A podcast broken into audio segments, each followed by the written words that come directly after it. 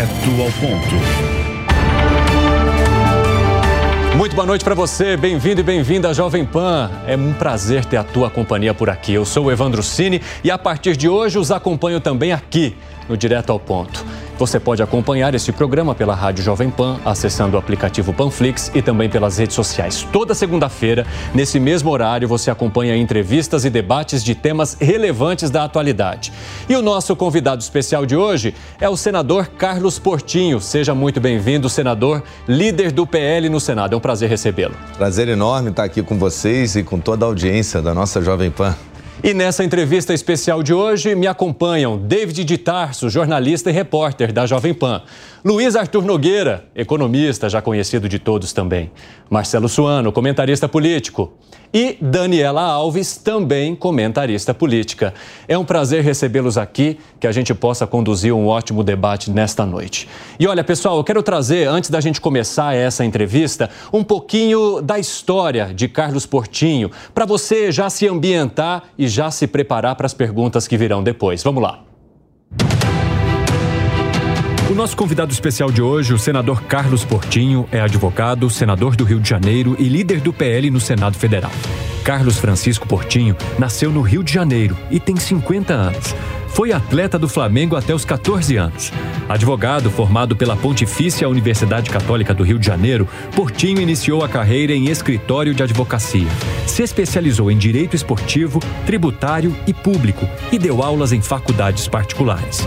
Portinho foi vice-presidente jurídico do Flamengo em 2002 e atuou na defesa de outros clubes como Palmeiras, Santos, Cruzeiro, Atlético Mineiro e São Paulo, além de atletas como Dodô e Jobson, quando eles responderam a processos na esfera esportiva por doping.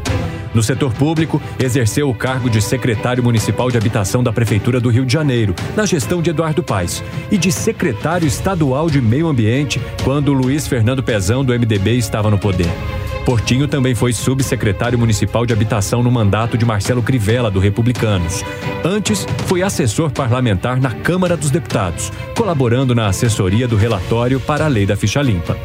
Já em 2018, foi eleito o primeiro suplente de senador na chapa de Harold de Oliveira. Com a morte de Harold, aos 83 anos, em novembro de 2020, por complicações da Covid-19, Portinho tomou posse no Senado no dia 3 de novembro de 2020. Foi nesse mesmo ano que Portinho deixou o PSD e filiou-se ao Partido Liberal. Bom, senador, temos de esporte a política passando a economia. Eu acho que a nossa pauta está bem ampla nessa segunda-feira. Mas eu queria te fazer uma pergunta direta, que eu acredito que é um dos principais temas que a gente está acompanhando e que coloca uma questão para todos os parlamentares. O senhor é a favor da PEC da anistia, aquela que perdoa os partidos políticos por não cumprirem regras que eles mesmos estabeleceram lá atrás? A gente tem que discutir bem a questão da participação feminina. Eu sou um dos maiores incentivadores, sou sobrinho neto de Carmen Portinho, que foi uma grande sufragista, lutou pelo voto feminino junto com Berta Lutz. Uhum. E eu acho que a participação da mulher ela tem que ser maior do que só uma cota percentual dentro de um bloco de candidatos. Eu acho que ela deve ter uma cadeira determinada, específica, um número de cadeiras para garantido para as mulheres, né, para que a gente possa ter essa diversidade de fato e não só numa campanha.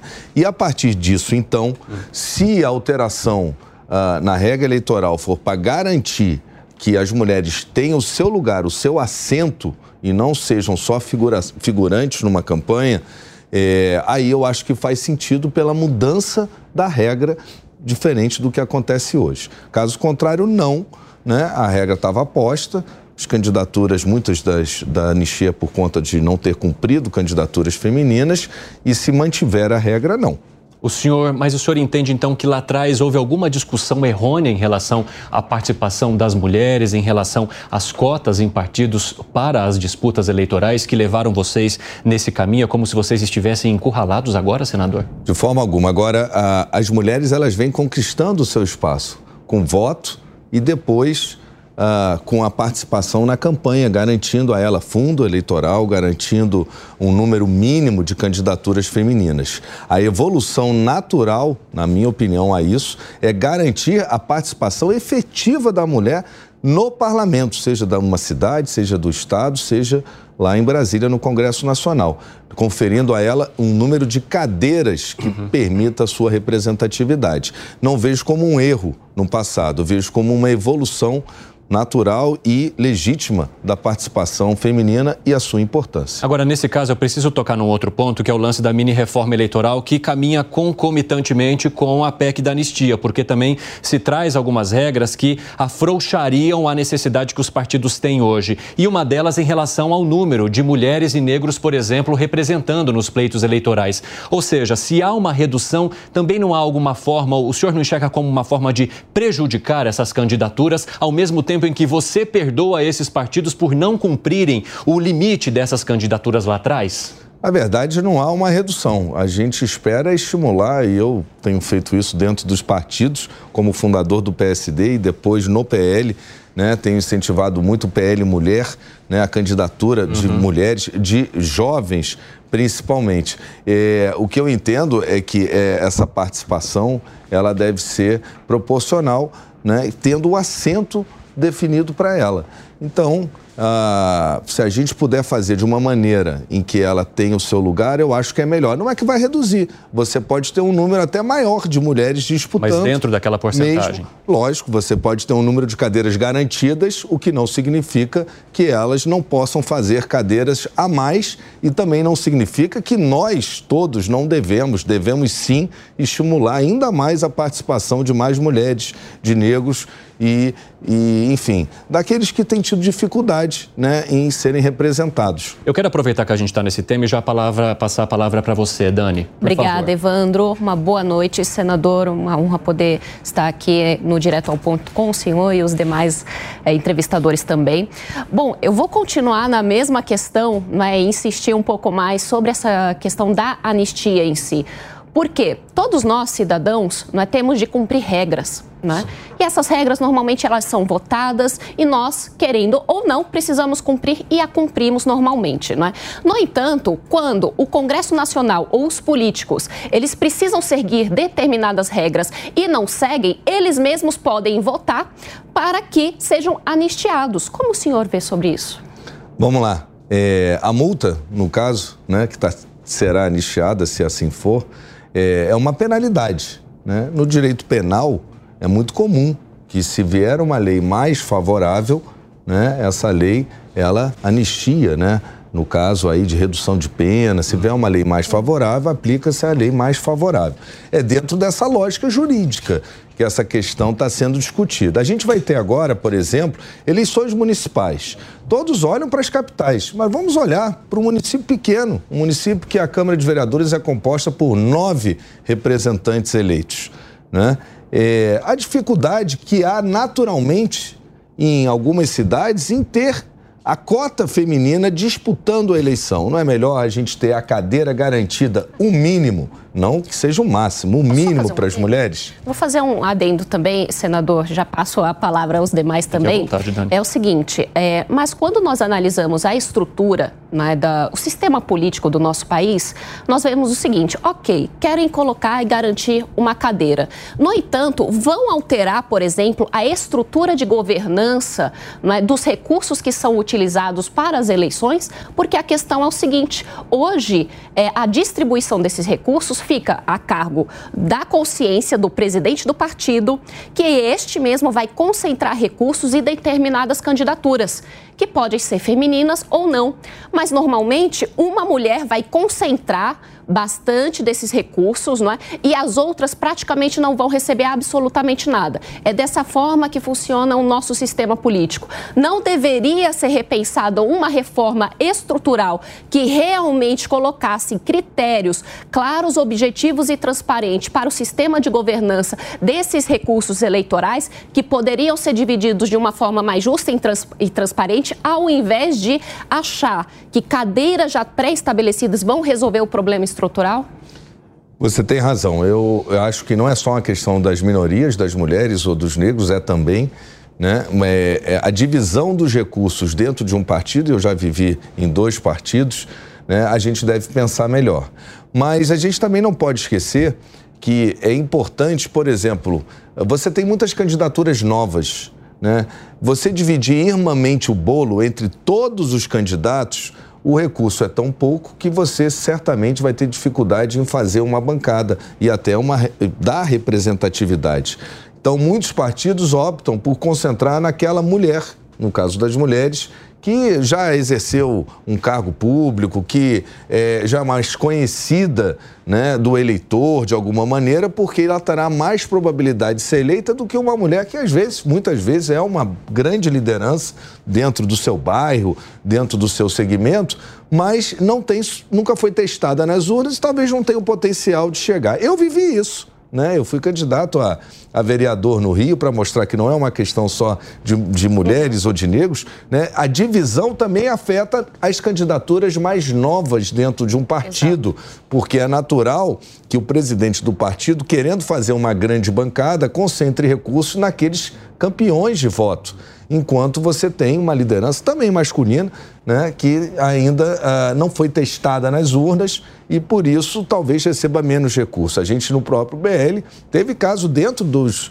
dos homens candidatos de uma divisão diferente de recursos. O que que, o que, que dita isso? Né? Cada partido tem a sua lógica, mas talvez sim acho que a gente deva começar a discutir para frente uma divisão que garanta que respeite a história isso tem que ser respeitado do parlamentar que já, mas também dê oportunidade para as novas lideranças poderem se candidatar, ou a gente terá, e você tem toda a razão, mais do mesmo. Eu, de certa maneira, sou um exemplo daquele que cheguei pelo caminho que encontrei até aqui numa trajetória política da iniciativa privada para o Senado Federal, né, tendo perdido uma eleição de vereador com nenhum recurso minha campanha, proporcionalmente o voto, se dividisse pelo valor votos, daria 16 reais por, por pessoa que votou. Um valor muito baixo. E eu perdi uma eleição por 100 votos para vereador.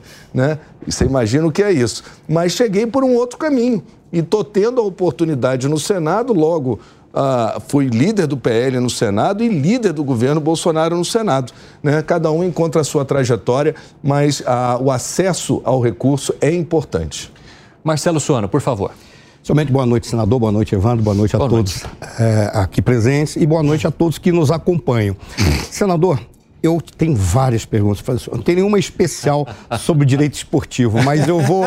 Mas, eu não sei se eu vou fazer primeiro sobre direito esportivo ou dar continuidade a essa, da questão da reforma estrutural. Por exemplo, vou guardar, é, é, a questão da reforma estrutural, por exemplo, pelo que o senhor falou aí, e é o que nós temos visto, é uma, não é uma brincadeira, é um comentário que eu tenho feito sempre, que nós vivemos como poucas vezes na nossa história a situação que o Tomás de Lampedusa, quando escreveu o Leopardo, dizia, quando falava daquela nobreza decadente da Sicília, e tinha uma frase, uma expressão que ficou famosa: mudemos tudo para que tudo permaneça como sempre foi. Me parece que nós não queremos mudar nada. Eu vou lhe dizer por quê. Quando o senhor apresentou aí, o nosso problema é o nosso sistema partidário. O nosso sistema eleitoral. Por que, que gera esses problemas? Porque nós não temos um voto distrital, um distrital misto, e nós não temos, por exemplo, nós fazemos esse, essa eleição é, para o legislativo, que é o proporcional, em que você acha que está votando no candidato. Nós está votando no partido. É, Exceto para senador, que o voto é dele. É. É, que é majoritário. Que é majoritário. Proporcional. Mas, vamos... mas, é, mas essa é uma discussão interessante, porque eu tenho talvez uma opinião contrária, inclusive do próprio, dos meus próprios colegas parlamentares, ou daqueles, o José Serra, por exemplo, defende o voto distrital e tantas outras figuras importantes da nossa política. O senhor é contra isso? Eu, eu, eu não tenho opinião, mas eu vou dar uma razão que talvez me, é o que me leva hoje a ser contra. Né? Eu, eu prefiro estudar melhor mais isso. Mas o que, que a gente vê muito nas cidades? Que o prefeito ele concentra os recursos da cidade na mão de um determinado secretário que ele quer eleger na próxima eleição. Isso é muito comum. Você vê em várias prefeituras. Uhum. Eu receio que no Brasil, aonde a gente tem que interpretar, ah, mas funciona no, lá no, no país tal. Isso aqui é Brasil, é diferente. A gente tem que interpretar como a vida é aqui dentro. Eu receio muito que, ao você estabelecer o voto distrital, vou falar da minha cidade, no Rio de Janeiro, por exemplo, uh, um, um recurso para habitação popular seja concentrado na mão de um vereador que quer se candidatar a deputado, porque o prefeito, e aí você começa a direcionar né, o recurso do governo, da prefeitura, do Estado, para nichos né, para regiões, para guetos, para fazer os seus próximos candidatos. Ou seja, capitalizar candidaturas. Essa é a minha maior preocupação. por outro lado, eu sei que talvez aquele representante do bairro, né, num sistema desse, ele tem mais chance. Mas será que ele vai ter mais chance quanto o candidato do prefeito que escolheu aquele bairro para capitalizar voto? Pode continuar. Só, só para complementar, senador. Então, mas no caso, quando o senhor está apresentando, e eu concordo plenamente, a estrutura está errada.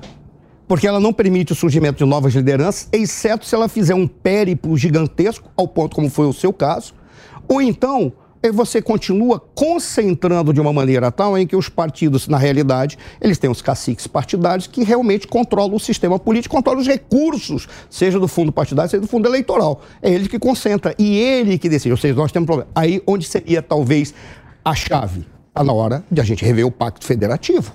Porque se você rever o pacto federativo e muda o sistema eleitoral e o sistema partidário, você volta a concentrar a possibilidade de que a sociedade controle os seus, os seus candidatos, controle as suas lideranças políticas. Ou seja, nós não estamos, não me parece que nós estamos mudando alguma coisa nós continuamos, mesmo nesse caso, garante a cadeira. Tudo bem, garante a cadeira, mas não está garantido que serão boas lideranças, que os recursos vão ser distribuídos corretamente, que o sistema eleitoral vai produzir lider, é, é, é, representantes que realmente configurem a preferência do povo.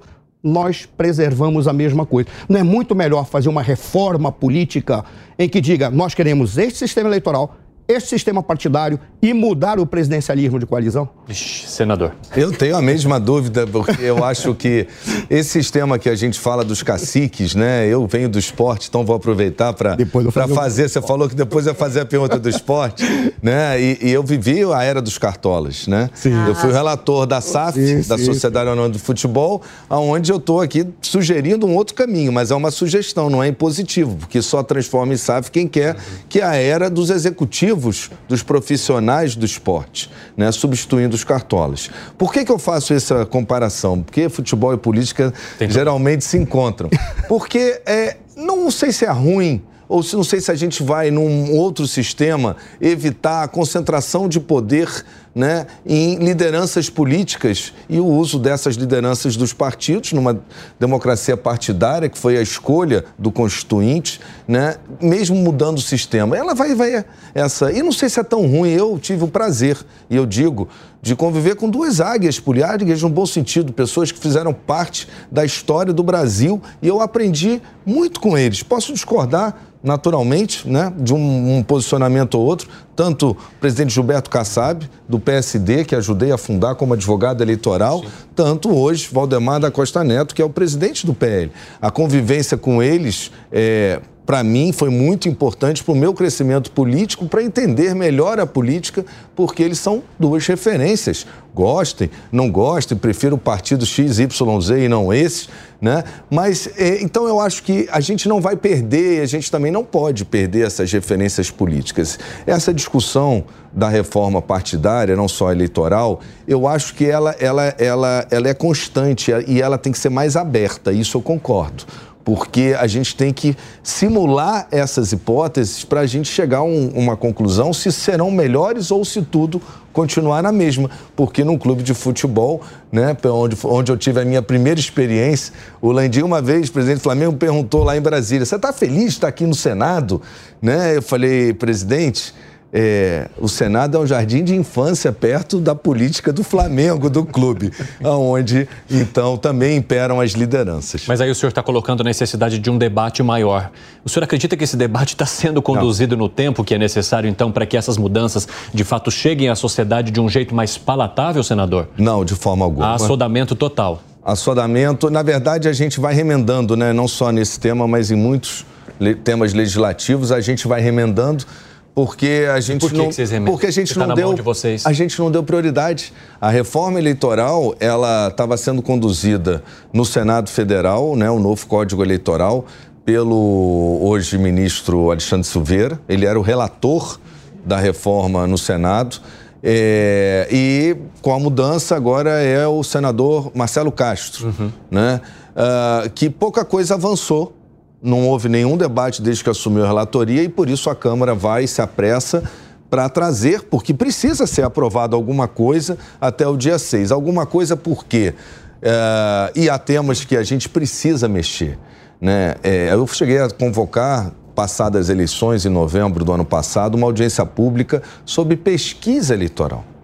Isso é uma coisa que a gente deve discutir a pesquisa eleitoral. Eu vi nas eleições passadas, se foi, foi sou, né, estou licenciado, mas fui advogado eleitoral, é, se existia o, o, o, o, caso mais clássico de abuso de poder econômico era a oferta de transporte gratuito nas eleições. É um caso acadêmico de abuso. E o ministro Barroso subverteu essa interpretação e agora a gente tem que decidir como é que vai ser isso numa, numa eleição municipal. Porque você imagina o que é o transporte gratuito numa eleição municipal. Na cidadezinha onde o prefeito, ele é o cacique, ele tem o controle. Então, a gente precisa decidir essas questões rápido, porque senão a gente vai ver nas eleições de 2024 o prefeito alugando van para botar e dizendo que está cumprindo a decisão do Barroso, que foi, na minha opinião, um erro, um erro. David de Tarso. Tem muitas questões envolvendo o Senado, né? Muito boa noite, senador. Mas eu gostaria de perguntar, já que tocou no ponto sobre a municipalidade, a intenção do senhor se tornar candidato do Rio de Janeiro?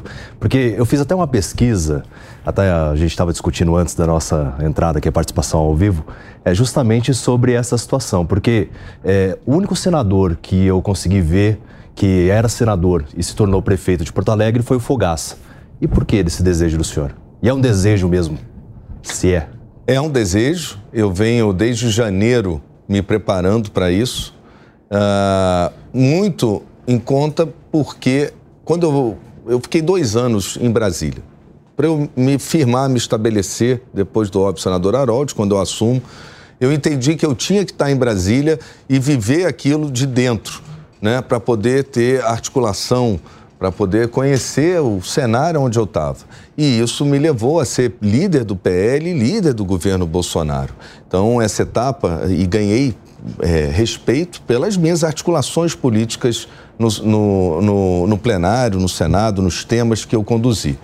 É, e indo ao Rio de Janeiro, minha cidade, eu ando muito assustado. Assustado com a desordem. Uh, trabalhei com o prefeito Eduardo Sim, Paes. Isso que eu ia te colocar. Fui secretário de habitação dele. Fui o secretário que mais entregou unidades habitacionais uh, na história da cidade do Rio. Eu só fiquei apenas um ano. A gente destravou a máquina quando eu cheguei, estava travada e a gente fez muita entrega. Foi um, ambiente, foi um momento muito positivo da gestão, né, que não se repete nesse mandato. Por quê? Porque é, houve uma pedra no caminho do prefeito Eduardo Paes. Ele era para ser governador, ele sabe disso, mas ele foi batido pelo Witzel né? Uhum. É, e já havia sido batido pelo Crivella, o que mostra também que ele não é imbatível, né? Ele é uma pessoa de grande conteúdo, que teve um primeiro mandato excepcional como prefeito, ele deu um choque de ordem, tudo diferente de como ele conduz. Por quê? Porque ele está com a cabeça lá no governo. Eu acho que o Rio de Janeiro precisa de alguém que, que possa uh, atacar a desordem urbana com aquele vigor, com aquela vontade que ele tinha lá atrás no passado e que perdeu. Né? E eu me especializei em gestão pública, liderança, me preparei. A, a política ela foi um caminho natural, é, natural na minha trajetória. Eu estava muito bem no meu escritório, todas as vezes, inclusive o Harold veio, eu já estava lá me restabelecendo no meu escritório de advocacia. Ele, não, Portinho, vem aqui para concorrer comigo.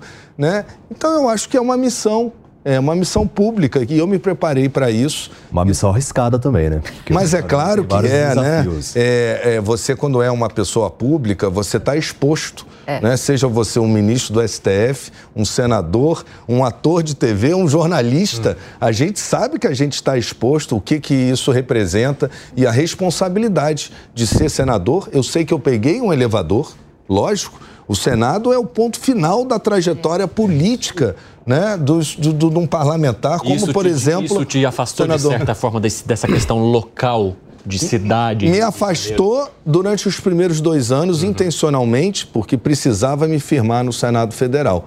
Mas me deu mais uh, tamanho, mais experiência para poder me preparar para um desafio uh, da Prefeitura do Rio, que não é um cavalo de batalha para mim, mas eu acho, olhando o perfil das próximas eleições, a gente precisa discutir a cidade do Rio de Janeiro, com propostas, com conteúdo. Né? A gente vem de uma eleição muito polarizada, naturalmente, campo nacional, e a gente tem que uh, agora olhar para as cidades, cada um para a sua. Senador, não vou atrapalhar o Luiz, não, só vou falar uma frase. É mais do que arriscado. O senhor sai de uma nobreza, que é o Senado, para apostar no Rio de Janeiro.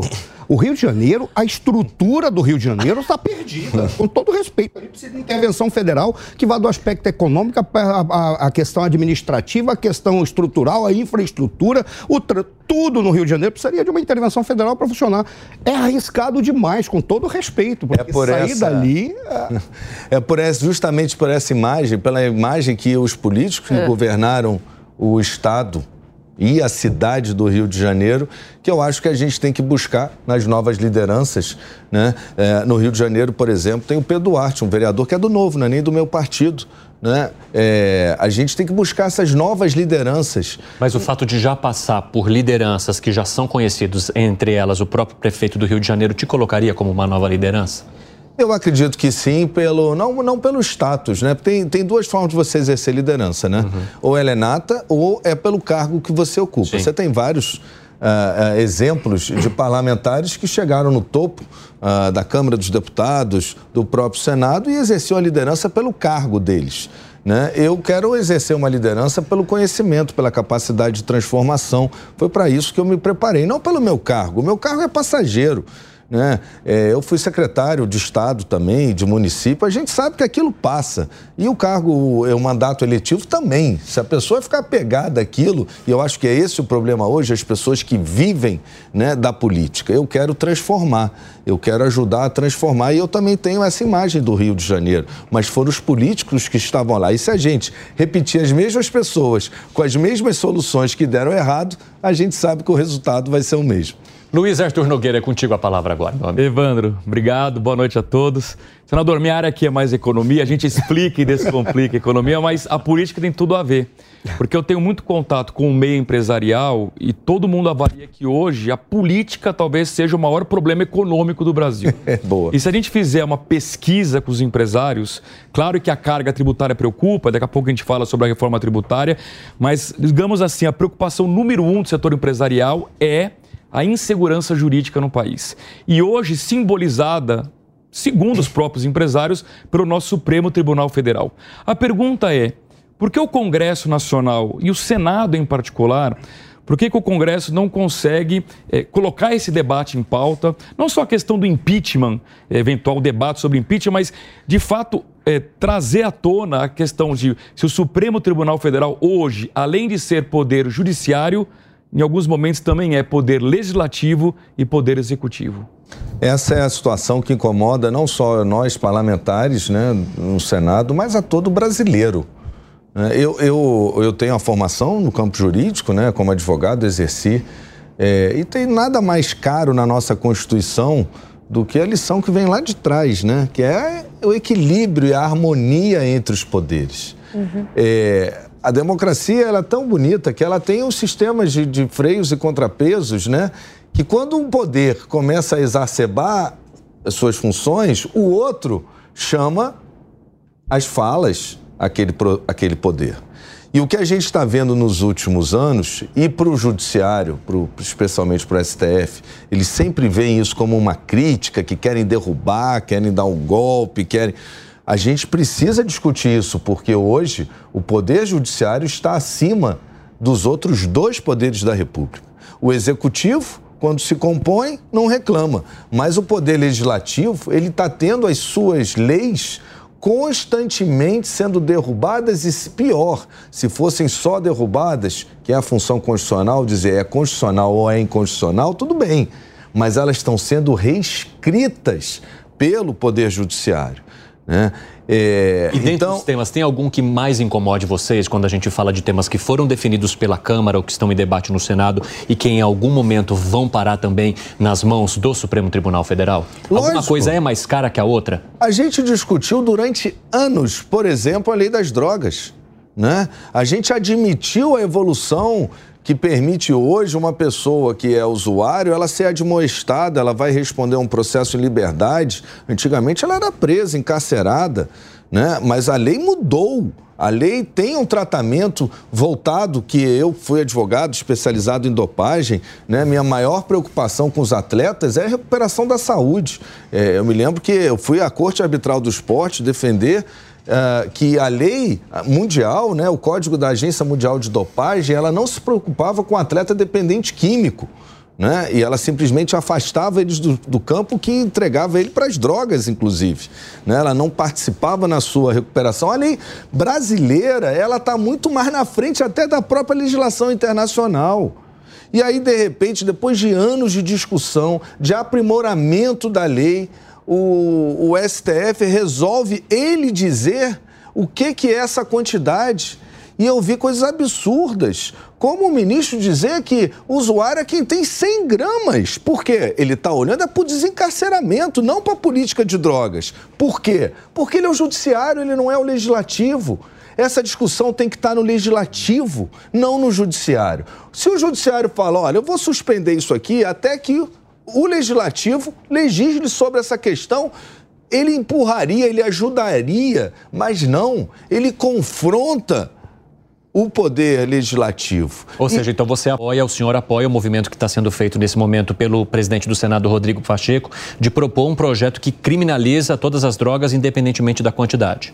O presidente Rodrigo Pacheco, ele reagiu a uma pernada que ele tomou porque ele havia dito que suspendeu a votação no STF e dois dias depois o STF retomou a votação e, e, e, e nesses termos, né?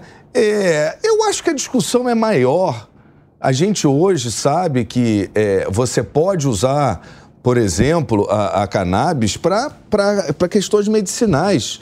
Né? Se isso vai ser só um faz de conta, como em muitos países, né? é isso que a gente tem que discutir, para que não seja. Né? Você sabe que hoje, enquanto, olha só, eles estão discutindo 100 gramas, hoje você tem a maconha em óleo. E aí, como é que ela cabe dentro da decisão do STF? Isso é, é por desconhecimento recente, deles. E houve uma recente autorização quanto a isso, né? Para tratamentos. Uhum. Exatamente. Então, assim, essa discussão é muito maior. Eu, eu, eu estudo, estudei como né, a minha especialidade de dopagem. Você tem exemplos diversos no mundo, exemplos que é o Estado que controla, o outro que é o privado que controla. A maioria não deu certo, tá? Tem o exemplo de El Salvador, que isso foi resolvido de uma outra maneira, mas resolveu. Tem um exemplo do Rodolfo Giuliani, que foi resolvido, é, mas resolveu. Estou dizendo, é, você geralmente não deu certo. Né? Como os outros também. Você vai aos Estados Unidos hoje, você vê o que está acontecendo. É, é, Nova York e Amsterdã há 30 anos atrás. Né? E, e, você vê o que aconteceu na Holanda, as novas gerações elas já têm uma relação completamente diferente de intolerância. Né? Então, assim, o que, voltando ao nosso tema, a questão é que esse era um dos exemplos de intervenção do judiciário. Claro. Mas a gente teve o marco temporal, a gente teve agora a questão do imposto sindical. Pelo amor de Deus, isso foi uma opção do legislador, isso fez bem para a nossa economia, isso obriga que os sindicatos prestem um serviço que consiga seduzir o trabalhador a espontaneamente pagar uma contribuição sindical. Porque se ele recebe esse dinheiro porque o ministro do STF, não é nem o legislador, o deu, ele não vai prestar serviço nenhum. Ou ele vai, é, na verdade, incentivar os movimentos ditos sociais, que, na verdade, eram movimentos financiados né, por, por imposto sindical. E isso não faz bem para o país não faz bem. O trabalhador, inclusive, hoje, a gente está na era do trabalho. A gente não está mais na era do emprego. Né? A era da tecnologia vai fazer com que muitas das relações né, elas tenham uma transformação. Né?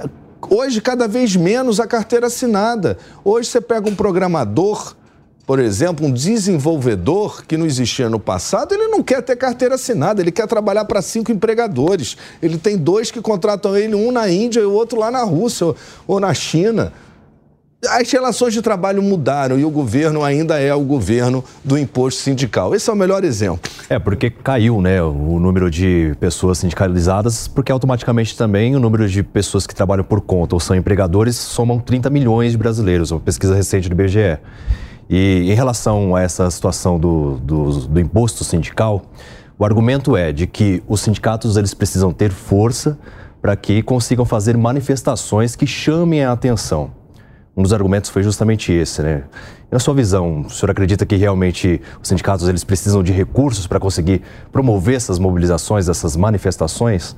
O sindicato precisa ter força para defender os seus sindicalizados e para prover serviços que muitas vezes o Estado não alcança. Né? Uh, a gente tem exemplos em sindicatos, tanto de empregado quanto de empregadores, que oferecem esses serviços. Né? Então, eu acho que é o contrário. A manifestação que menos importa, o dinheiro do, do empregado que vai para o sindicato, eu, se fosse empregado né, de carteira assinada, eu queria que ele revertesse, como a gente quer que o Estado reverta os impostos que a gente paga em serviços para a gente. Essa é, é, é, o que deveria, isso é o que deveria ser fundamental na relação entre empregado e sindicato. Daniela Alves. Bom, senador, é, eu quero aproveitar que o senhor tocou essa questão da tecnologia, mas também falar sobre liberdade. Né? E aqui eu vou trazer a questão do real digital, né? a nossa Drex, né? que foi nomeada dessa forma, que na verdade é, é, a plataforma Drex, né? vamos dizer assim. Por que eu quero falar sobre liberdade? Porque na verdade se está utilizando uma blockchain não é para, na verdade, trazer a tokenização para a nossa economia. Depois eu vou colocar algumas indicações de leitura aqui para a audiência da Jovem Pan, para que eles possam se aprofundar um pouco mais. Quando essa tecnologia, na verdade, a gente está falando dela, o que, que nós falamos de quê? De descentralização, tá? de liberdade e de privacidade. Isso quando nós estamos realmente falando de blockchain. Agora, esta tecnologia sendo utilizada por uma entidade central, que é um governo, aí ela pode ser utilizada para instaurar ou dar força para o desenvolvimento de governos tirânicos. Por quê? Porque, basicamente, quando você tem essa tecnologia utilizada de uma forma de um governo central e não descentralizado, não é? os recursos de todas as pessoas elas podem ser drenados, basicamente isso. Vou colocar aqui uma peça de ficção científica, tá? Digamos, né, que um determinado governo realizou um grande esquema de corrupção, um dos maiores do mundo, tá? E a partir disso ele tem, não é, passa a defender que o Banco Central não seja mais independente, né, que ele não seja mais autônomo.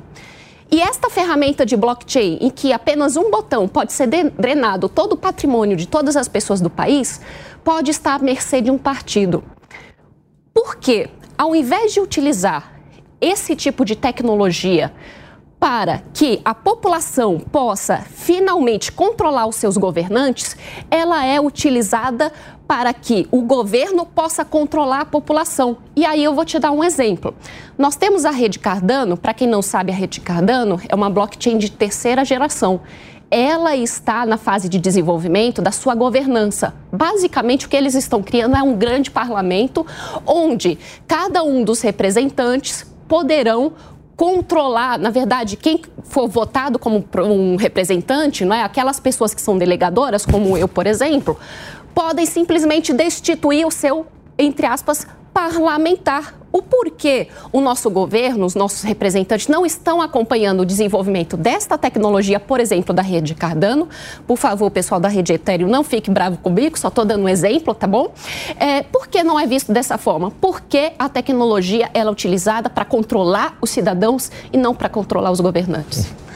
Olha, esse tema tecnologia é o que mais move o meu mandato. Eu fui o relator do marco legal das startups né? E, aliás, eu tinha tirado do capítulo uh, o plano de subscrição de ações, as stock options, porque ia dar muita, muita polêmica e aprovei agora no Senado, como eu tinha prometido, o, o marco das stock options que está indo para a Câmara, cumprindo inclusive o meu compromisso. E tenho, estou muito dentro desse tema. É, fui autor de várias emendas na lei das criptomoedas que passaram no Senado e caíram na Câmara e que hoje pedem, por favor, para voltar com elas, principalmente uma minha, que era segregação do patrimônio, que isso é fundamental. Né? A gente viu aí quando tem essa volatilidade, né? muitos não poderem sacar os seus recursos. Isso mostrou que o patrimônio, confundir o patrimônio das exchanges com o patrimônio do investidor é muito perigoso. Eu fiquei feliz, acho que o tempo do, da emenda foi errado, né? Se fosse agora que a gente tivesse discutido mais a lei das criptomoedas, a gente talvez agora tivesse o amadurecimento. E com relação ao blockchain, e depois logo vou falar sobre o Drex, mas com relação blockchain, eu tenho sido um dos maiores incentivadores, porque como gestor público, a tecnologia blockchain será transformadora, ela vai aproximar né, o cidadão dos serviços do Estado. Do... Muitos dizem, ah, minha prefeitura, lá no Rio mesmo, ah, minha prefeitura é 100% digital. Não, não é. Você já usa sistemas, mas o futuro é a blockchain.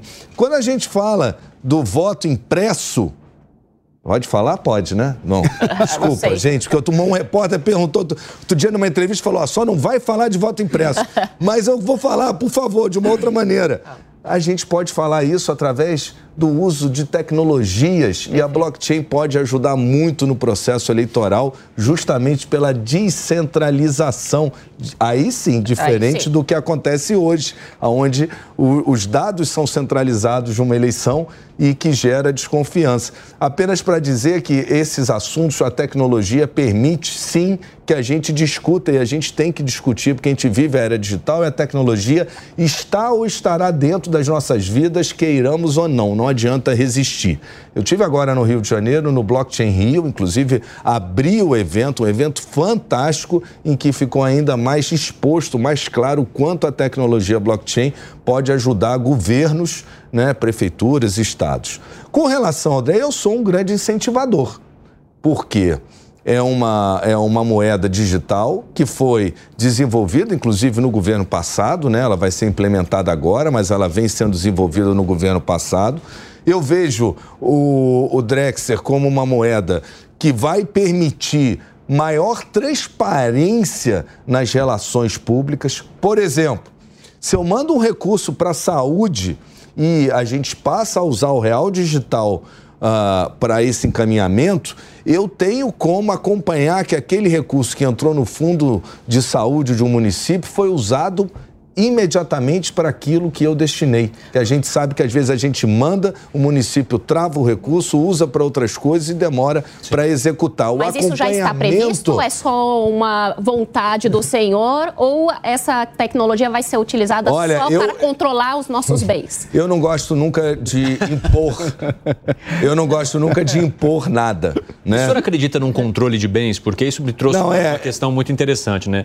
A Dani está tá, tá, ela tá sendo bem incisiva nesse fato, até, o, até nessa peça, né, por enquanto, de ficção que ela trouxe, de se drenar. O senhor acredita realmente ainda hoje numa possibilidade não. de drenagem de não, eu, não, não, plataforma não. Dani, que deveria desculpa. ser descentralizada, mas eu, poderia ser centralizada na mão de alguém? Não, eu não acredito. É, o problema não é a tecnologia, é sim o mau o uso sistema. da tecnologia. Nesse aspecto, sua pergunta vai a um ponto importante. Exato mas a gente tem meios de que isso não aconteça. Eu uhum. devo ser o relator, inclusive, do Real Digital lá no Senado.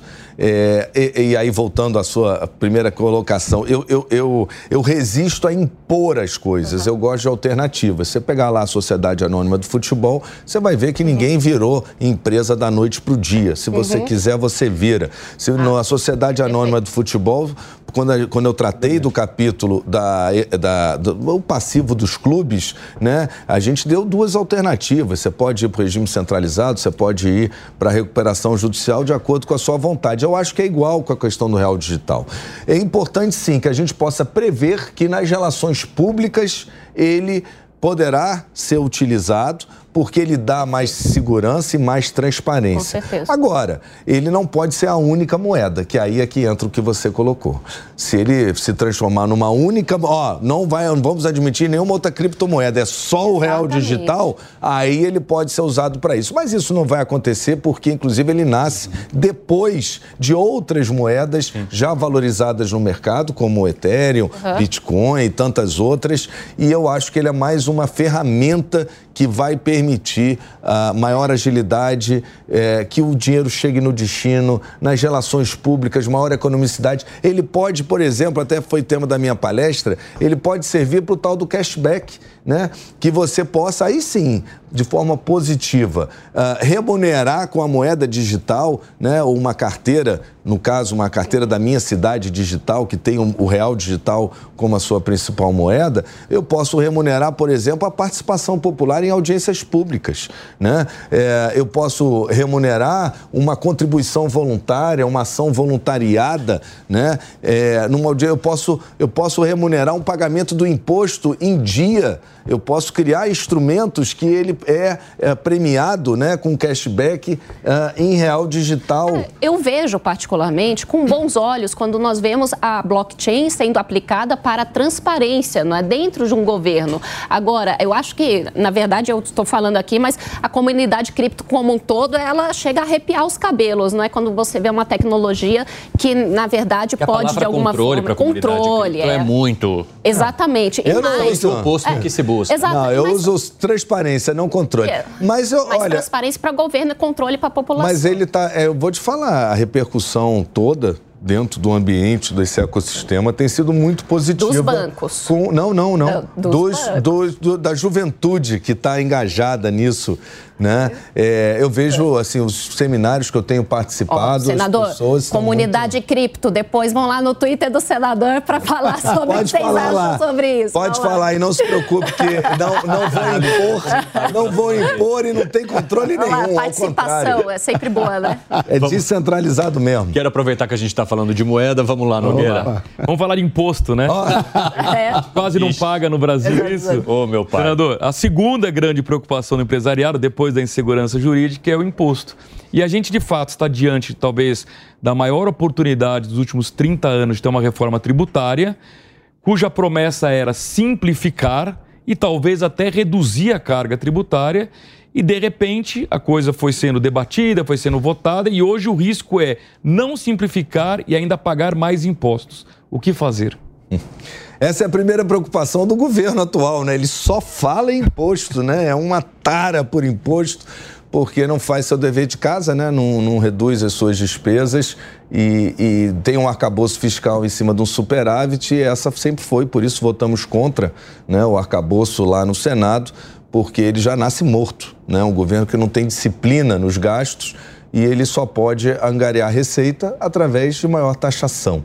Né? Então, ele vai taxar offshore, não tenha dúvida que ele vai taxar herança, ele vai taxar riqueza sem uma discussão primeira do que é riqueza. Cripto. E eu tenho advertido. Ah, vai taxar cripto. cripto. E eu tenho advertido que se o governo fala em dar aí uma redução, uma isenção de imposto de renda até quem ganha 5 mil, que foi acho que a única promessa de campanha foi. que foi feita e ele não executou, porque ele vai considerar que rico é quem ganha 5 mil em um. Anotem e depois se lembrem disso, né? Porque ele só pensa em criar mais imposto. Mas, senador, eu quero até acrescentar uma questão a, que foi feita pelo Nogueira. A gente deve se preocupar mais com o projeto que chegou no Senado ou com o que vai sair? Bom, vamos lá. O Senado, eu tenho dito isso, ele tem a chance de salvar essa reforma tributária. A maneira como a Câmara conduziu o processo Uh, foi muito ruim, os setores não participaram, não houve o, o exercício de uma democracia participativa. Eu vi em outras, uh, uh, outros canais alguns jornalistas comemorando a aprovação, tanto quanto os políticos da Câmara naquele dia, e eu falava assim: mas então vem cá, quanto é que você vai pagar amanhã de imposto? Duvido, ninguém sabia, porque ninguém sabe até hoje Exato. quanto é, porque muita coisa ficou para a lei complementar. E agora o Senado, o relator, ele teve a felicidade de uh, fazer um calendário uh, flexível, como ele diz, onde ele vai ouvir, tem, nós já começamos a ouvir o setor da indústria, vamos ouvir os governos, vamos ouvir o setor de serviço e comércio, que é o mais sacrificado e significa que será você, o contribuinte e o consumidor, quem vão pagar a conta né? Porque se serviço e comércio, que é o que todo mundo precisa, é o setor que ainda não se ajustou, porque há uma sobretaxação, sim, né? E há uma incógnita do que virá em lei complementar, significa que você, contribuinte, deve estar muito preocupado, ou deveria estar muito, você, consumidor, muito preocupado. É, eu espero que ela saia melhor hum. por conta desse debate.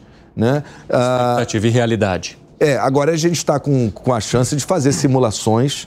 Os setores estão trazendo, o setor da educação, que na PEC 110, que é a base da PEC 45, que tinha os mesmos problemas que agora avançam para tentar serem resolvidos, o setor da educação era uma preocupação e ele numa eh, reunião com o relator, ele diz que, ok, pelo menos vai ser neutro o impacto.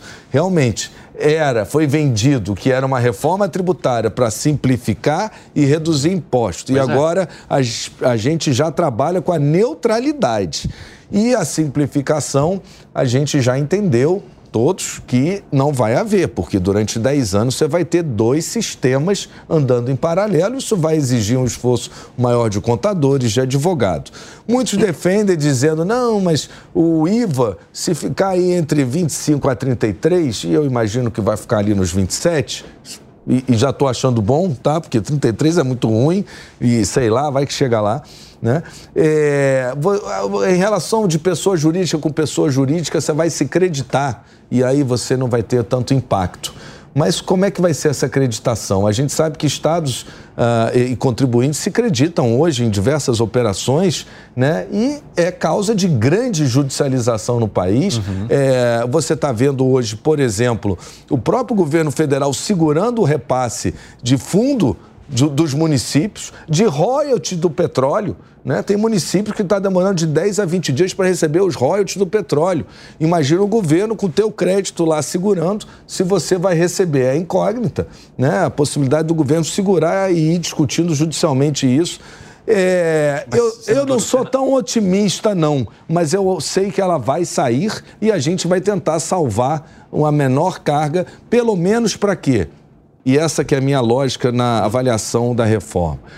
Dos setores que são essenciais, dos serviços, dos produtos que são essenciais. Então, estou falando aqui das concessões públicas, energia, transporte, saneamento, né?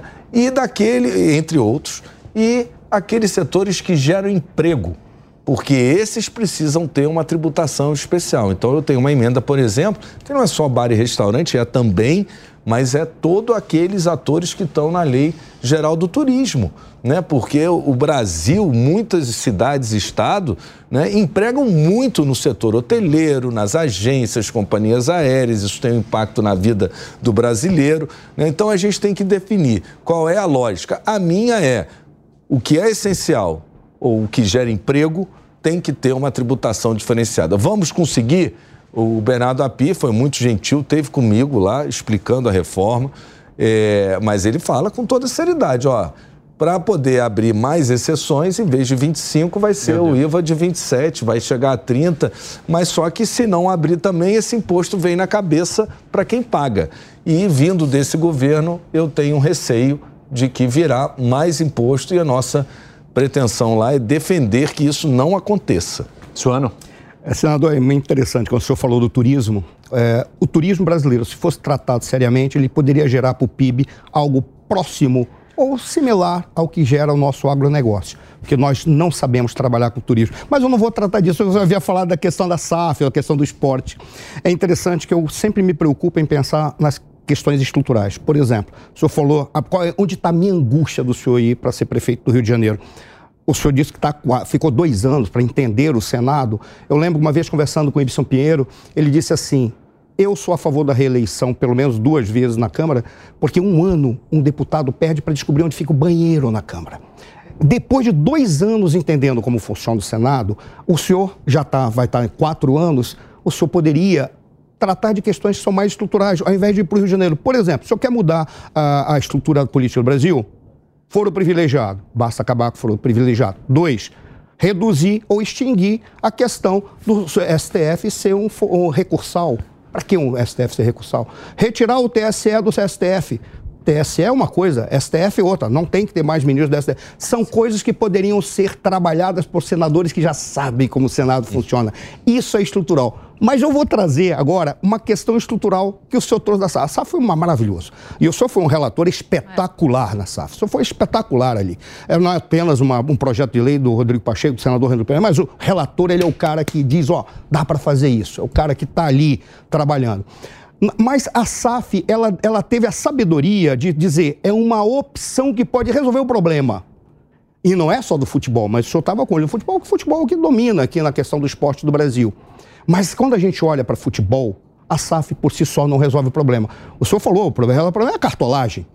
E a cartolagem ela se estrutura naquilo que são as federações, a maneira como os clubes se relacionam com as federações, a maneira como a CBF trabalha. Exemplo, quando teve a Copa do Mundo 2014, eu conversei com uma autoridade que fazia o esporte negócio. Ele dizia: o Brasil é o país mais incompetente para transformar em negócio essa obra de arte que é o futebol. Aí eu faço a seguinte pergunta para o senhor: quais passos podem ser dados, além da SAF, para dar aos clubes capacidade de melhor gerenciar e melhor lucrar com a sua visibilidade, vender os seus, os seus jogos? Para que eu preciso estar tá esperando ou ficar vendo as pessoas que tentam pegar o fake e ficam com cabeça torta no, na, na TV? Porque tem um monte de gente que usa de uma forma ilegal para tentar distribuir, distribuir, porque não é distribuído. Exato. Como, quais são os passos? Pensando a partir do futebol que pode ser distribuído para ser eficaz um projeto e transformá-lo no nosso futebol num dos maiores negócios é, esportivos do mundo. Senador, pegue esse bitrem de argumentos e lute agora. Não, primeiro, primeiro agradecer. É, é muito bom ouvir isso que você falou, porque eu também me bato. É lógico que é, é um desafio a Prefeitura do Rio. Eu estou me preparando para isso por amor à minha cidade, por estar tá preocupado, por preocupação com como ela tem sido gerida, né? Eu tenho familiares, tenho amigos, eu moro lá na cidade. E a gente, assim, pensa sempre em querer contribuir ainda mais com o nosso, nosso ambiente. É, eu fico muito feliz de ouvir isso depois de dois anos, mas porque também eu acho que eu tenho muito a contribuir no Senado. É, acho até que o governador do Rio prefere que eu seja reeleito senador do que prefeito da cidade. Já escutei de outras pessoas também isso. Depois eu tenho a pergunta relacionada. Mas o, mas a questão da SAF, a questão da SAF do futebol brasileiro é, é isso. Ela é uma alternativa é, e eu sempre falei, ela não é a solução do problema do futebol brasileiro, mas ela é uma alternativa. A gente vai viver vários momentos da SAF. A gente teve um momento inicial em que ela serve de socorro por, por, injeção de capital externo que não poderia ser num clube associação civil, né? Então você tem o caso do Cruzeiro, do Bahia, do Vasco da Gama, do Botafogo, que é o líder, ela não significa registro, não significa que você transformando em SAF, você terá uma performance imediata, um ganho imediato, porque isso, isso, isso é uma transformação cultural antes, por causa da cartolagem, antes de uma transformação econômica. Mas ela permite que a longo prazo você chegue. Os casos de sucesso até foram rápidos, mas eu não atribuo a, a, a, a subida dos clubes à Série A desses a, a, questão da SAF. Mas é bom que tenha acontecido, porque agora, com gestão, né, com governança, com transparência, esses clubes certamente vão atrair mais recursos e esses recursos vão permitir melhores plantéis, melhor gestão, melhor, maior a chance de um resultado esportivo melhor. Eu olhei para a SAF inicialmente para o futebol, o projeto não era, o projeto do senador Rodrigo Pacheco, do advogado aqui de São Paulo, do Mansur, do Rodrigo Castro, que, que foram as mães da, da SAF, como eu falo, uma grande contribuição deles, ele previa originalmente é, que seria para todos os esportes. E isso foi até uma discussão até com a senadora Leila, que defendia que também, por que não no vôlei? Eu falei para Leila, eu falei, a gente pode ir numa outra legislação se essa der certo. Por que o futebol? Porque o futebol já está maduro, o ambiente de negócio já está formado, é internacional, já está precificado. Senador, e rapidamente, só para quem não acompanhou esse debate ou que se esqueceu desse debate, só faça a diferenciação entre o que era antes e o que foi a partir dessa proposta que o senhor conduziu, rapidamente, objetivamente. Objetivamente, direto entendam. ao ponto. Exatamente. Direto ao ponto. Direto ao ponto, por favor. Os clubes estavam quebrados por má gestão, é. né? Porque são associações civis, o futebol nasceu assim, é bom que se diga, né? foi uma evolução histórica, mas a, a gestão uh, não profissional levou a maioria dos clubes brasileiros à dívida, né? A acumular um passivo bilionário. Sim. Tem clubes, são clubes com passivo bilionário. E na verdade, a Sociedade Anônima de Futebol, além de ser o único tipo societário que permite o financiamento, a injeção de capital com instrumentos de mercado, nenhuma outra sociedade tipo societário, que já era possível, sociedade limitada desde a Lei uhum. Pelé, né, e, e, outras formas societárias, nenhuma delas permite, nem nenhuma associação, você ter um fundo de investimento, você ter um fundo de torcedor, que eu acho que a gente vai chegar nessa etapa ainda da SAF, né, e com isso entrar a injeção de capital e uma administração profissional. Essa é a principal diferença, aonde você vai poder responsabilizar os seus gestores, que tem uma CVM que já está entrando Sim. forte nisso, né, na, na regulamentação. Né? Então, o futebol já permitia, porque estava maduro isso. No, até em âmbito internacional, com exemplos já que tinham dado certo né, a gente pode chegar, talvez em outros esportes, porque cada modalidade tem, tem o seu, o seu modelo de negócio. De CVM, faz... Comissão Volátil, que é o grande é, xerife do exatamente, mercado. Exatamente, que faz a, a, a, fiscalização de tudo isso. Exatamente. Então, é, as outras modalidades, cada um tem um modelo de negócio. Você vai ter lá no, no vôlei, é muita empresa que associa o nome à marca, né? Você tem no basquete o modelo da NBB, né? Que também já é diferente do modelo. Agora, respondendo a sua pergunta, é, a gente, a partir da SAF, a lei não precisava dizer isso.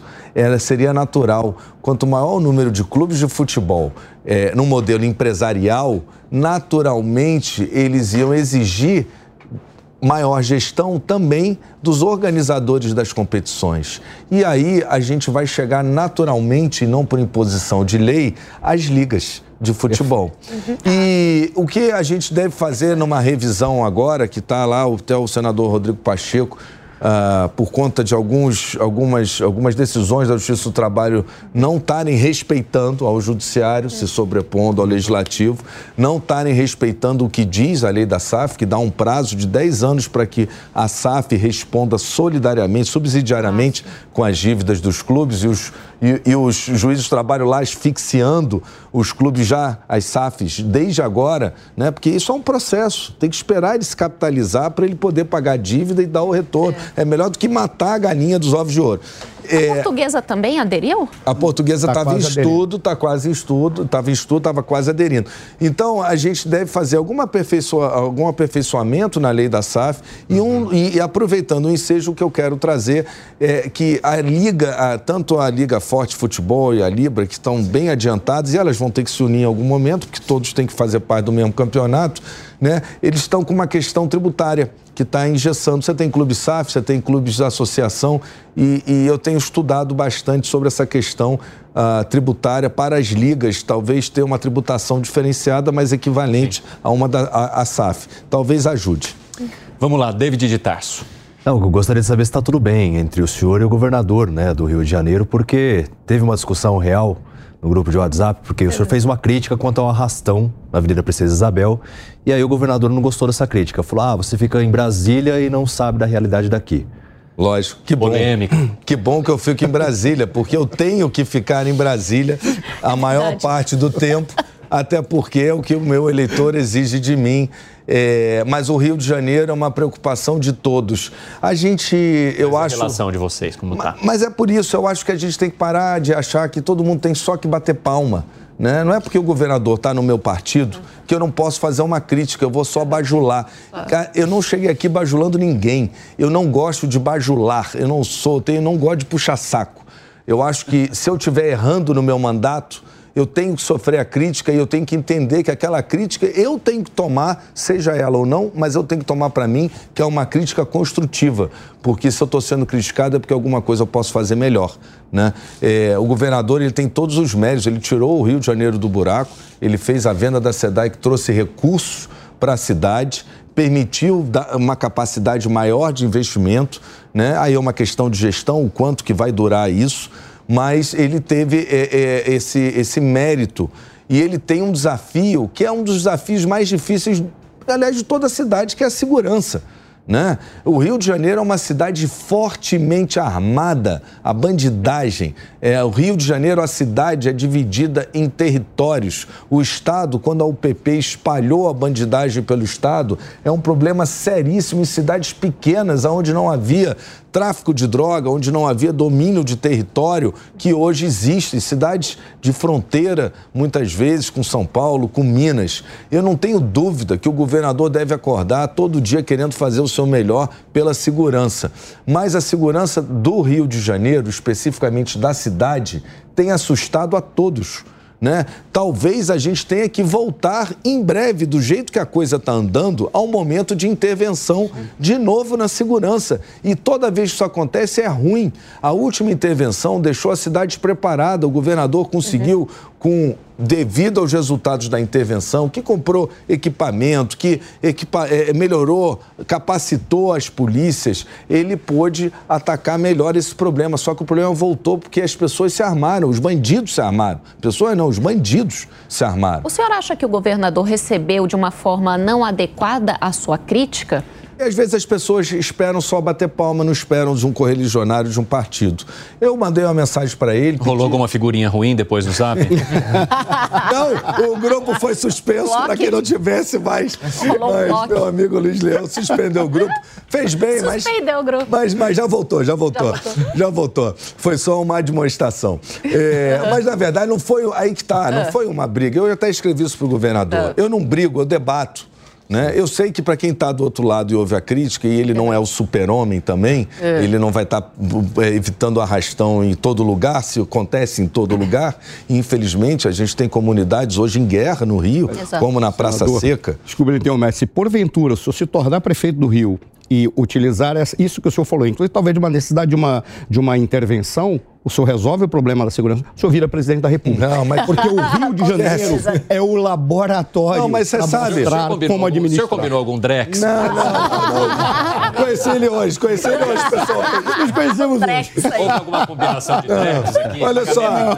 Não, mas olha só, é, você falou uma coisa importante, não tenho essa inspiração no momento, mas é, você falou uma coisa importante que é o seguinte: as forças policiais elas têm que trabalhar de forma integrada.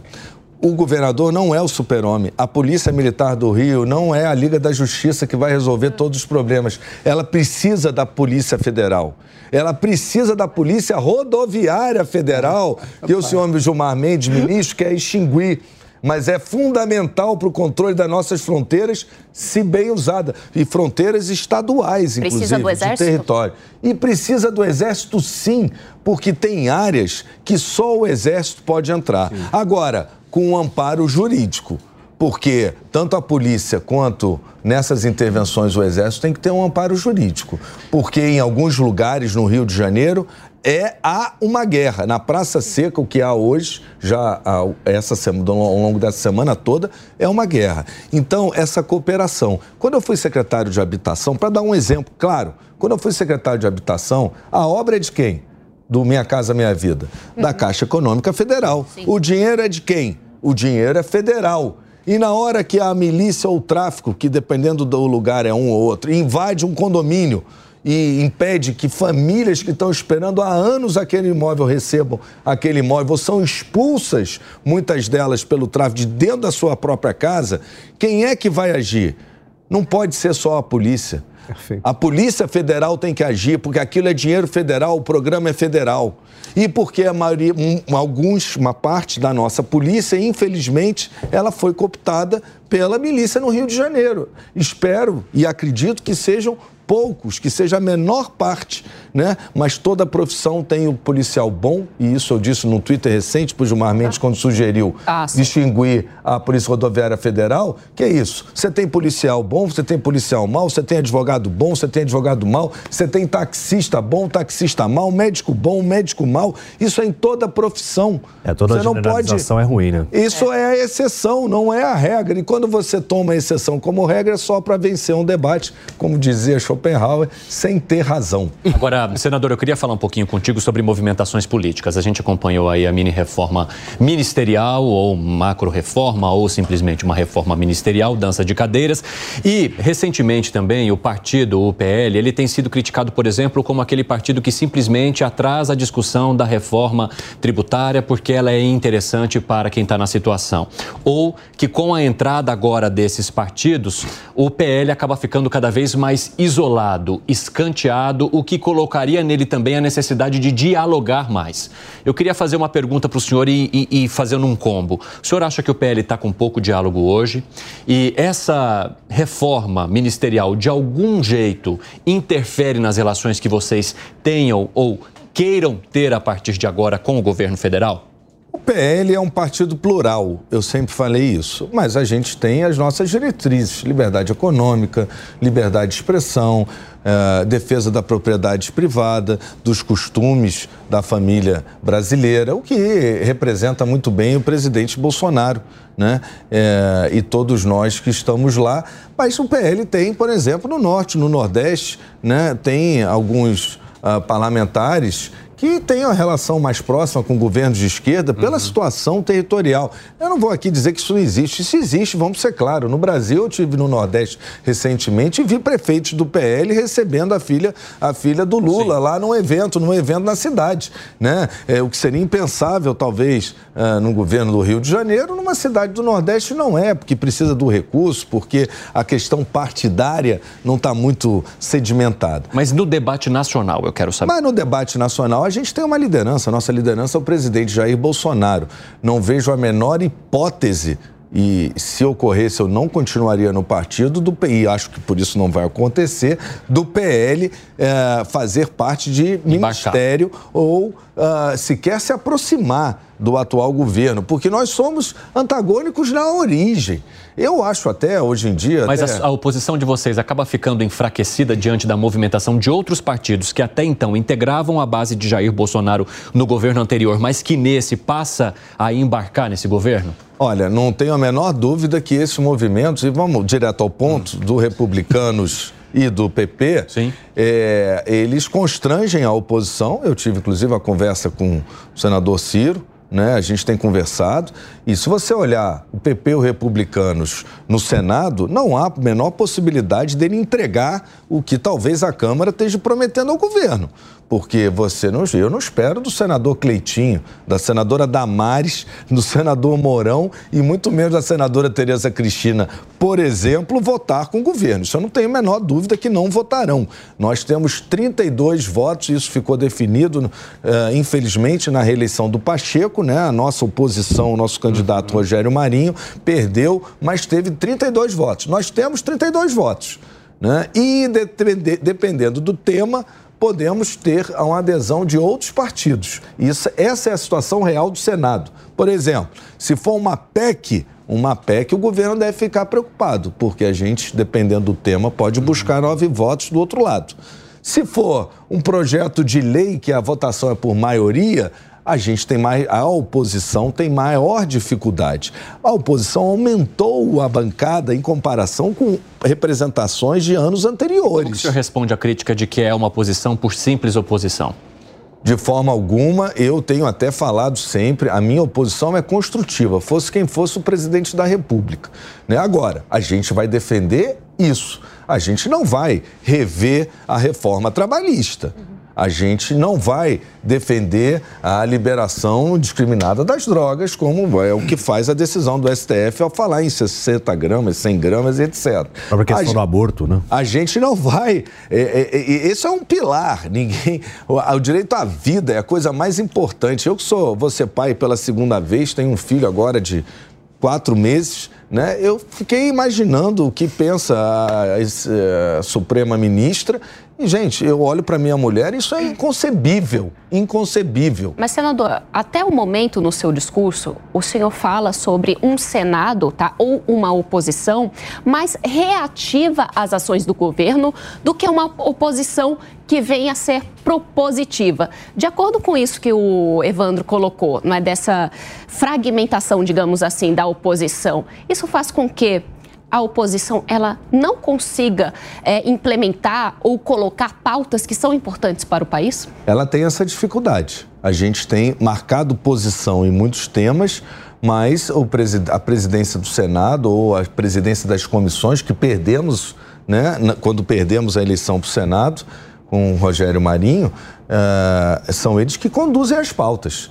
A gente pode, num caso ou outro, fazer uma obstrução, jogar pesado, num, num, é, tira, é, esvaziando uma votação ou outra, mas a verdade é que quem faz a pauta é o presidente do Senado e o presidente das comissões. Uhum. A gente tem dificuldade em alguns temas. O senador Seif, o senador Cleitinho, todos os senadores da oposição têm apresentado muitos uhum. projetos e a gente tem visto que não andam. Muitos não andam. Agora, também vamos falar a verdade É a diferença desse governo para o governo passado. O governo passado, a gente sabia qual eram os projetos, qual era a pauta do governo e qual era a pauta do Congresso.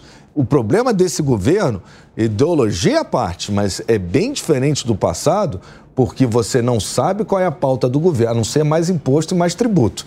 E não sabe qual é a pauta do Congresso. E o senhor coloca isso na conta de quem? Certamente o senador Rodrigo Pacheco, por ser o presidente do Senado, ele tem responsabilidade direta sobre isso. Né? Eu disse a ele, com relação à sobreposição do judiciário ao legislativo, que é preciso chamar o judiciário para buscar essa harmonia e às vezes você tem que estressar a, a negociação para poder chamar ele para a mesa. Né? E, e, esse pulso é importante porque também não é ideológico, é, é, é, é a imagem do Senado Federal. A, a, gente é um dos poderes da República. O presidente do Senado é o presidente do Congresso Nacional. Existe uma pressão dos demais senadores para que isso ocorra também? Sem dúvida. É. A, mas a maioria da oposição. Sim. Né? E a oposição, ela é minoria né? No Senado, são 32 votos em 81 senadores. Senador, ah. por falar em pauta legislativa, até que ponto esse monte de CPIs não travam a pauta? Ou seja, o Congresso fica só focado no que dá holofote e esquece do restante. É, Aliás, poderia... boa parte delas agora acabando nessa semana, né? Poderia ser um argumento. A gente tem uma CPI que está avançando muito, que é a das ONGs. O senador Plínio Valério está fazendo um trabalho fantástico, revelando uh, o que está por debaixo de todo o financiamento dessas ONGs e de toda a questão uh, na Amazônia, que para mim que sou do Rio de Janeiro, é uma questão distante, sim, mas para ele e para tantos senadores do Norte, lógico que a Amazônia é interesse do país, né? Mas quem vive ali consegue melhor levantar as questões locais. E ele está fazendo muito bem. A CPI do MST, aí está é, é, tá correndo lá na Câmara, né? também com algumas revelações muito interessantes. E a CPMI, uma hora uh, o governo, uma hora a oposição, tem o seu palanque. É, e a gente está discutindo uh, o que aconteceu lá a partir do dia 9, né, que foi muito triste para o país, a prisão de diversos brasileiros. Né? Eu, particularmente, já digo, não tem como falar em golpe, não é ideológico isso. Não tem que falar em golpe se não tem líder, se não tem é, é, ninguém para ser deposto à arma. Né? Quem, quem, quem é que estava armado para depor alguém? Né? Então, assim, houve sim um quebra-quebra, quem quebrou tem que pagar, tem que se responder é, de forma contundente, mas não venha me falar em golpe, pelo amor de Deus, porque golpe se faz com armas, se faz com liderança, então, se faz com vê, estratégia. O senhor vê uma deturpação do nosso sistema jurídico? Completamente. O judiciário, eu já vinha falando lá no período eleitoral e continuo dizendo, o judiciário tem que fazer uma autorreflexão, ele tem que se autorregular. E o Aí, Senado? O Senado, o Senado tem que entregar muito mais e mostrar o tamanho que tem, né? É, e isso cabe muito mais à presidência do Senado, ao presidente do Congresso. Hoje a gente vê uma atuação, por exemplo, do presidente Lira na Câmara uh, liderando aquela bancada de deputados, né? O senador Pacheco, ele se Aliás, Lira que mencionou numa entrevista hoje é, que o governo pode ter mais tranquilidade agora dentro do Congresso. Como é que o senhor enxerga isso? É, eu não consigo enxergar isso no Senado, assim, acho que o, o Lira deve ter a estratégia para dar os votos que o governo precisa, por conta dele ter uh, colocado o partido, né, ele e os republicanos, PP e republicanos no governo, mas e como é que fica no Senado? Só se ele conta com a derrota nos temas por conta do quórum, que ele sabe que a gente vai ter mais dificuldade uh, em projetos de lei, em leis complementares, talvez não numa PEC. Né? Então, talvez só por isso ele possa prometer, uh, mas eu confesso até como cidadão, é difícil compreender essa, essa posição. O eleitor, eu tenho certeza que vai, não vai compreender ou vai compreender menos ainda. O, o senador, rapidamente, aproveitando que a gente está falando um pouco sobre a gestão dos ministérios e dos novos ministérios, e mencionando inclusive o PP que entrou com o Fufuca no Ministério dos Esportes, eu queria saber como é que o senhor avalia a taxação agora das apostas esportivas e essa divisão que está se buscando entre parte da gestão feita pelo Ministério da Fazenda, com parte que pode pode sobrar também para o Ministério do Esporte para dar uma garibada naquele ministério que tem agora um novo ministro e um novo partido é, nessa gestão. Como é que o senhor avalia? É, seria um, um, certo cabo de guerra ou o senhor não enxerga dessa forma sobre aquilo que virá de arrecadação com as apostas? Uma pena que o interesse no Ministério dos Esportes seja por conta de um recurso extra que não existe, que está uhum. indo para lá, e não pelo esporte. Eu que venho do esporte, eu sinto muito. Né? Eu tinha minhas divergências com a ministra Ana Moser uh, na condução uhum. da política de esporte. Né? Os vetos que foram impostos à Lei Geral do Esporte, que nós aprovamos depois de sete anos discutindo lá no Senado, no esforço coletivo e harmônico da senadora Leila, da, do senador Romário e, e, e, junto comigo e todos os outros senadores, mas que somos mais ligados ao esporte, uhum. chegamos a um texto que foi comemorado e de repente vem aí uma enxurrada de vetos eh, e eu tinha divergência. Mas agora esse interesse, na verdade, por conta das apostas. De novo, tributo. O governo só pensa no tributo e não pensa no, no que é a função. A questão das apostas é o que preocupa. Né? Eu venho do esporte. O meu pai era turfista. Meu pai é, tinha cavalo de corrida, mas nunca jogou num cavalo. Eu me lembro que eu tinha 12 anos, meu pai já faleceu, e eu falava pro meu pai: vem cá, então, teu cavalo correu ontem, pagou 10 vezes, você nem me avisou. Ele falou: meu filho, eu gosto da corrida do cavalo, eu não gosto de aposta. Por quê? Porque a, a, aposta, você for olhar, a única aposta válida hoje, permitida, né, além da, do, do, que é do governo das loterias esportivas, é a corrida de cavalo. Vai ver aí as tribunas, se estão cheias como era antigamente. Hoje em dia, a, a aposta migrou para o celular, uhum. né? os jogos migraram para o eletrônico. É, eu tenho dúvida, muitos falam, vamos aprovar, aprovar a lei dos resorts. A pessoa vai viajar, vai pegar um avião lá da Europa para vir para o Brasil, para um resort por causa do jogo ou porque a Bahia é bonita, o Rio de Janeiro é bonito, porque tem outras atividades turísticas? Diferente de Las Vegas. Las Vegas claro. não é só o jogo. Las Vegas é um, é, é um entretenimento que está por volta, em volta disso. Né? Então, assim, eu vi a experiência do bingo, né? muito ruim. No Rio de Janeiro foi dominado pois pelo é. jogo do bicho. Eu tinha pessoas próximas que uh, tinham bingos na época, que eram do mercado financeiro, investiram. Um dia chegou o bicheiro e falou: Ó, tá vendo isso aqui? Isso aqui agora é meu. Diz aí teu preço que eu tô comprando. Eu não quero vender. Não, mas é meu. O cara durou mais seis meses e vendeu, né? Vai fazer o quê? Então, a gente tem que estar tá preocupado com o que está por trás disso. Eu não sou nenhum purista, ah, eu sou contra, ou uma questão religiosa. Não é isso é porque é, eu, o que eu vi é que o, o, esporte ele se tornou dependente da receita dos jogos, uhum. né? É, e a gente está vendo muito casos de manipulação. As casas de aposta, na grande maioria, são vítimas também da manipulação, é bom que se diga, né? Mas a gente precisa de recurso, não é para o Estado uh, crescer mais. Né? A gente precisa de recurso é para fiscalização né, para que tenha uma polícia especializada. Tem dois uh, seriados, séries muito boas, um chamado Cães de Berlim, imperdível, que é, passa na Alemanha sobre apostas, vale a pena ver para entender o problema, e o outro é, tem um outro sobre, sobre as tramóias, as trapaças nos, por causa de aposta uh, também, várias modalidades. E no basquete, por exemplo, tem uma que você vê que você fala, ah, o cara está num dia ruim, o cara estava levando dinheiro. Então, assim, é, é, eu acho que tem uma discussão muito maior sobre, no caso dos esportes, e também para onde vai reverter o recurso. Tem que tomar cuidado, que quando só olham para o dinheiro é porque a consequência dessa arrecadação uhum. talvez não, não, não será aquela que vai exercer a melhor função social. Pessoal, nosso tempo está quase chegando ao fim, então perguntas objetivas a partir de agora. Conto com a colaboração dos senhores. Vai lá, Suano. Começando por mim. Bom, bom senador, então vou bem direto ao ponto. É, neste, nessa questão de reforma estrutural que o senhor pode propor no Senado Federal. O senhor falou da questão da tributação. É só isso que se quer, realmente é só isso que quer. Ah, mas nós temos a, a, tributação, nós temos uma reforma administrativa. Eu gostaria de saber o que o senhor gostaria de fazer para que uma reforma administrativa se tornasse o ponto de partida. Por quê? Tudo que está sendo feito de reforma aí é de engenheiro que fez o curso por correspondência. Ele começa pelo teto não começa pela base. A base é uma reforma administrativa. O que pode ser feito para uma reforma administrativa? Eu fico muito feliz de ouvir do presidente do Congresso, desculpa, o presidente da Câmara, Arthur Lira, uhum. é, quando ele fala da reforma administrativa e coloca como prioridade.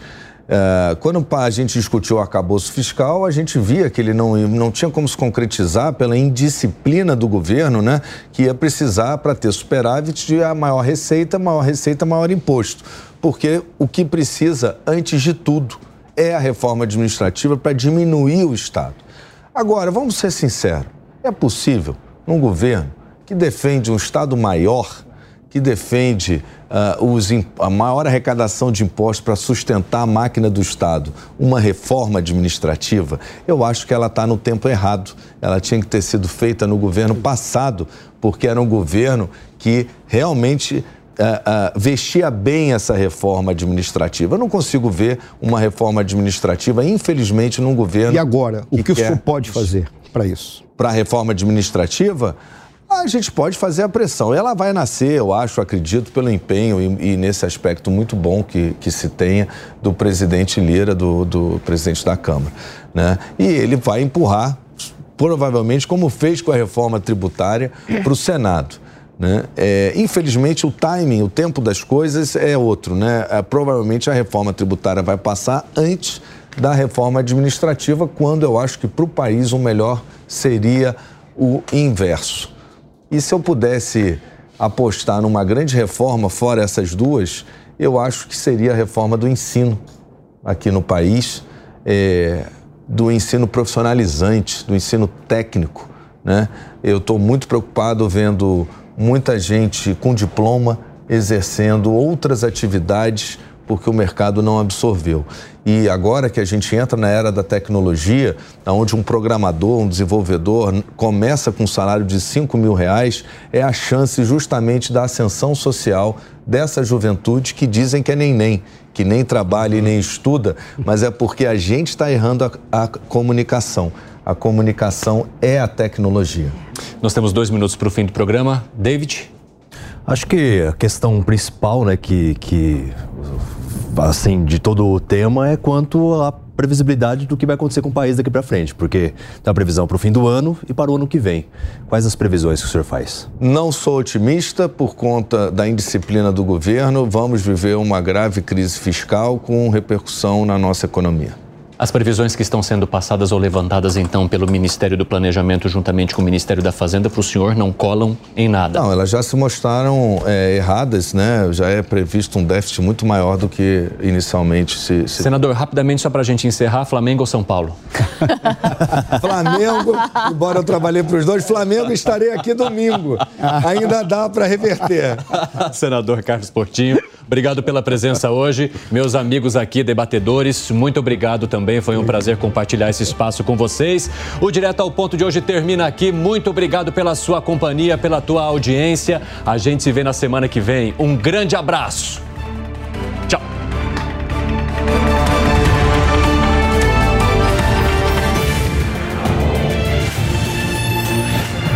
Direto ao ponto.